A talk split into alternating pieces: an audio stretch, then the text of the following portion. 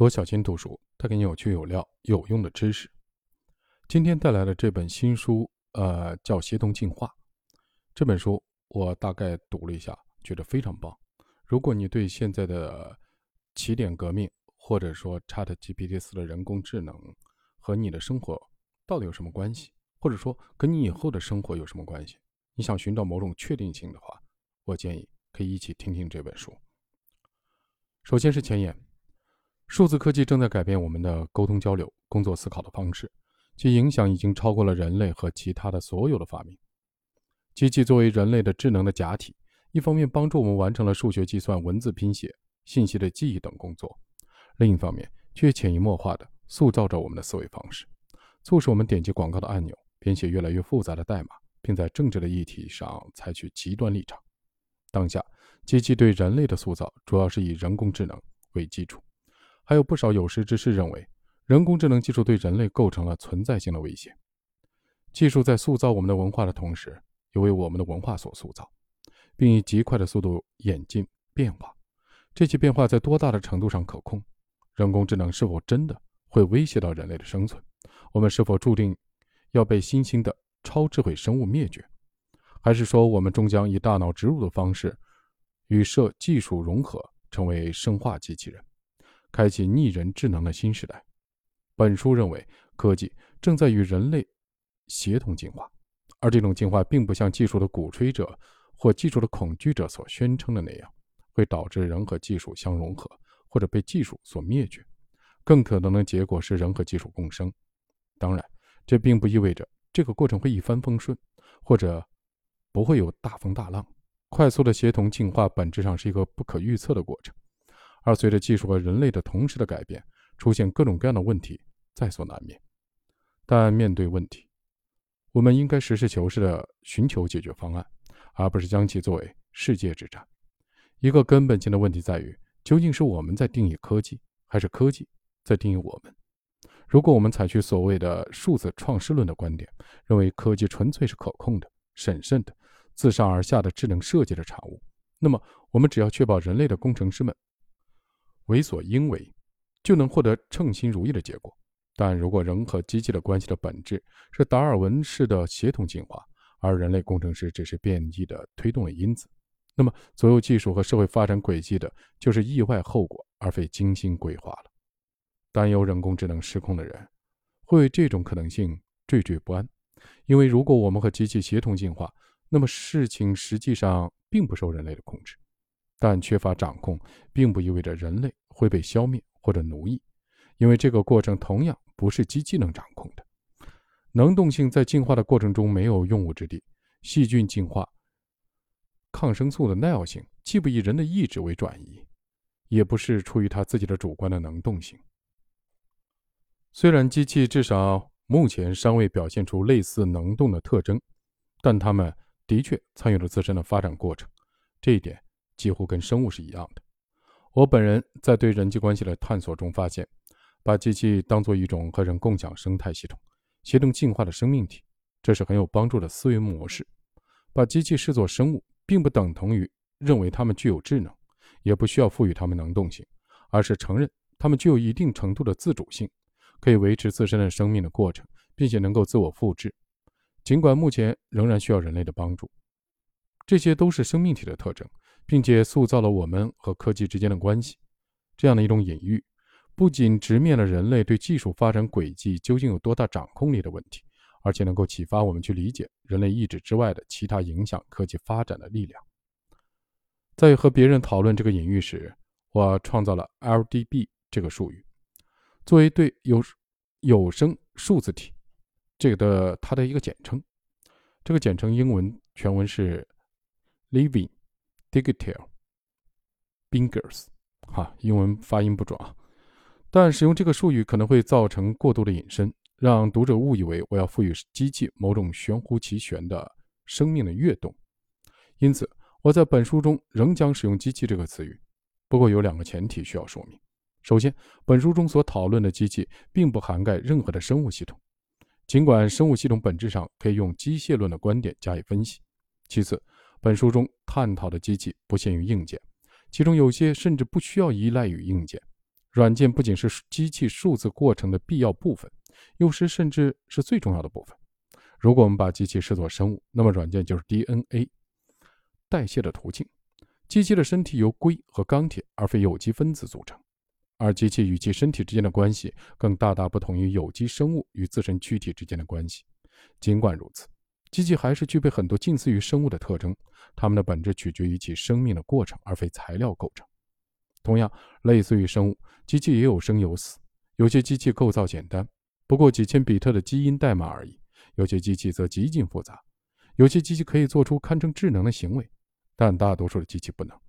这一点和生物是一样的。大多数机器生命短暂，有时候甚至不足一秒。同时，也有一些机器的生命可以持续数月甚至数年。有些机器甚至超越了有机生物，有望实现永生。人类可以对周遭的生物施加影响，却不能控制它们。虽然我们可以利用基因工程技术创造出新的微生物或者新的植物品种，但这更像是对自然过程的推动，而非自上而下的智能设计。若能意识到这一点，同样适用于科技的发展，我们便能做出更具智慧的政策决策，更好地预测政策的失灵以及潜在的灾难。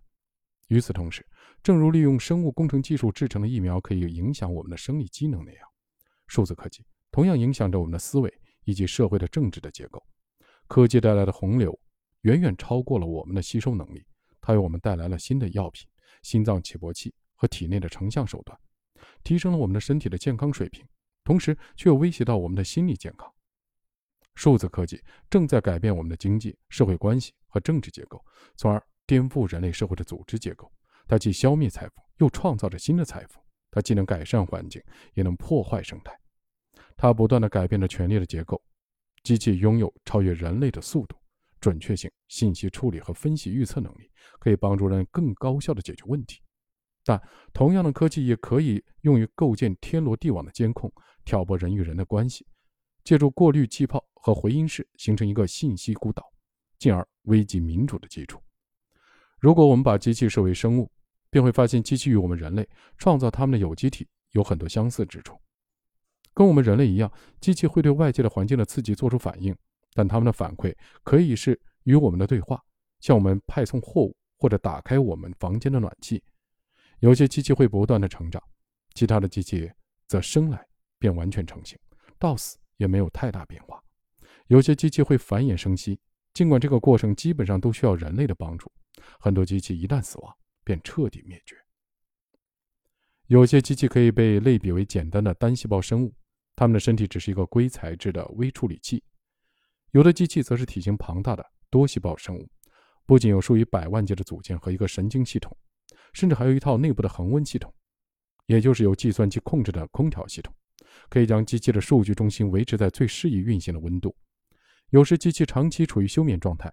像包子一样的等待时机的成熟才恢复活性，比如你家的洗碗机，任务完成之后便再次进入休眠状态。机器也需要营养，但它们的营养是电，而不是生物需要的有机物或者阳光。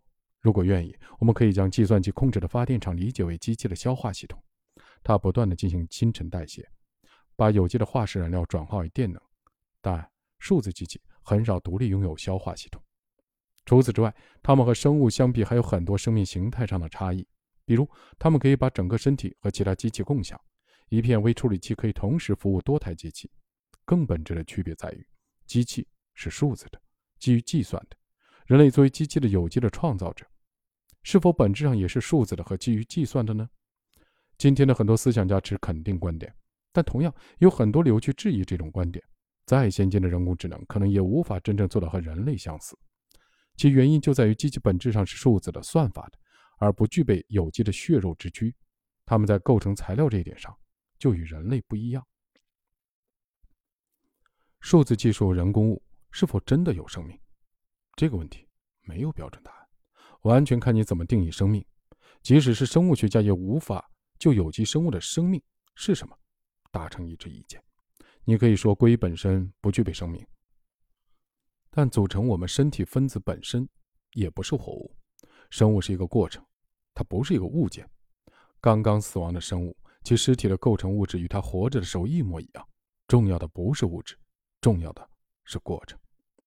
我们可以围绕数字科技到底有没有生命这个问题无休无止的争论下去，但这没有任何意义。更有意思的问题是，生命的类比是否有助于我们更好地理解人类以及社会正在发生的变化？毫无疑问，我们正经历着令人恐惧的巨变。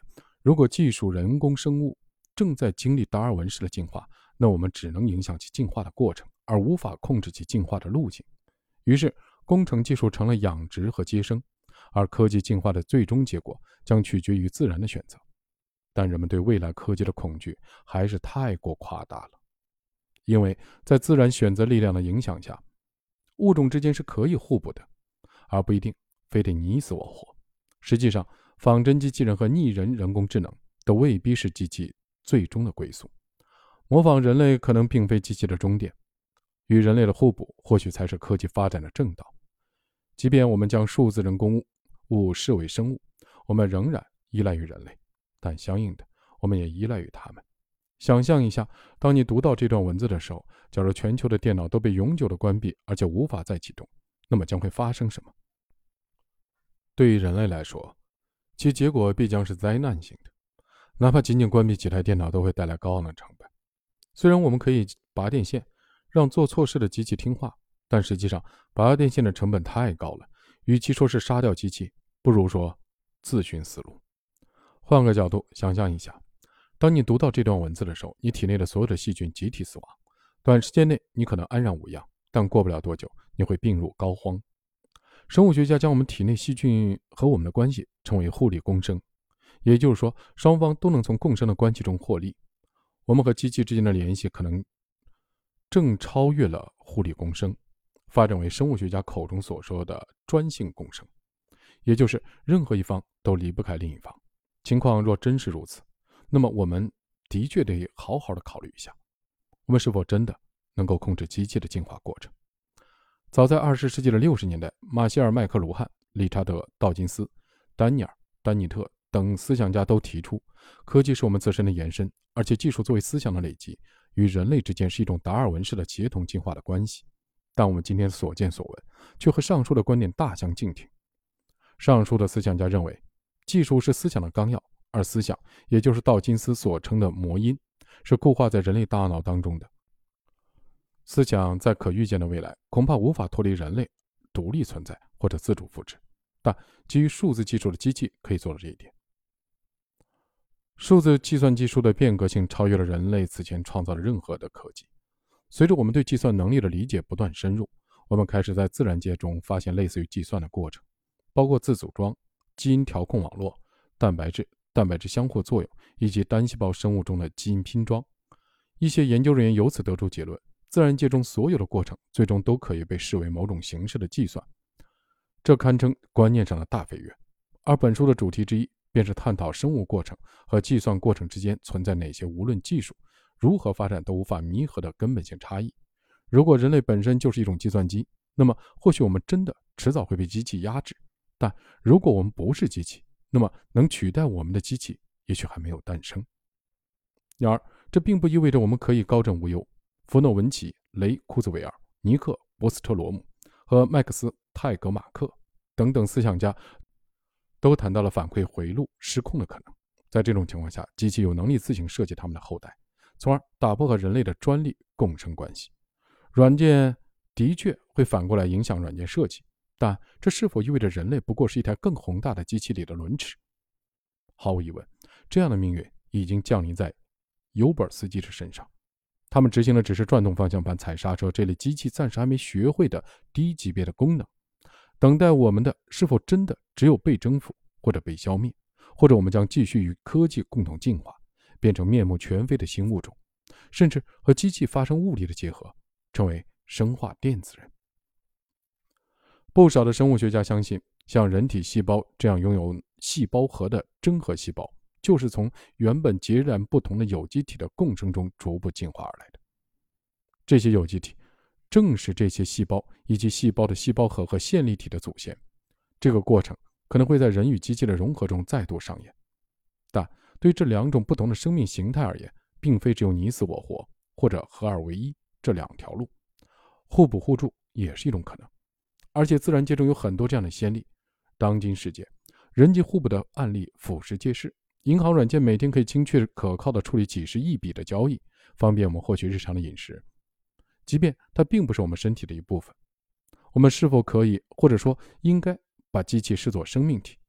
这个问题会牵扯出一系列的难题。数字人工物是否可以在不借助人类力量的情况下自行存活、复制？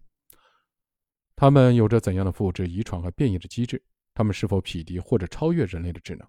它们能否具有自我意识？甚至自由意志，他们应该对自己的行为负有怎样的责任？他们的行为是否符合伦理的标准？这些难题同样适用于人类自身，也正是哲学家几个世纪以来孜孜不倦探究的问题。这本书或许不会给你提供简单直白的答案，但我希望你读罢这本书，读者可以获得对这些问题更深入的理解。至少就我而言，我认为对科技的理解胜过对人类的认识。而科技的视角总能够让哲学问题更加明晰。或许探究数字人工物是否能拥有自我意识，可以帮助我们更好地理解自我意识是怎样形成的。同样，我们或许还可以在纠结这些问题的过程中，加深对人与科技之间复杂关系的认识。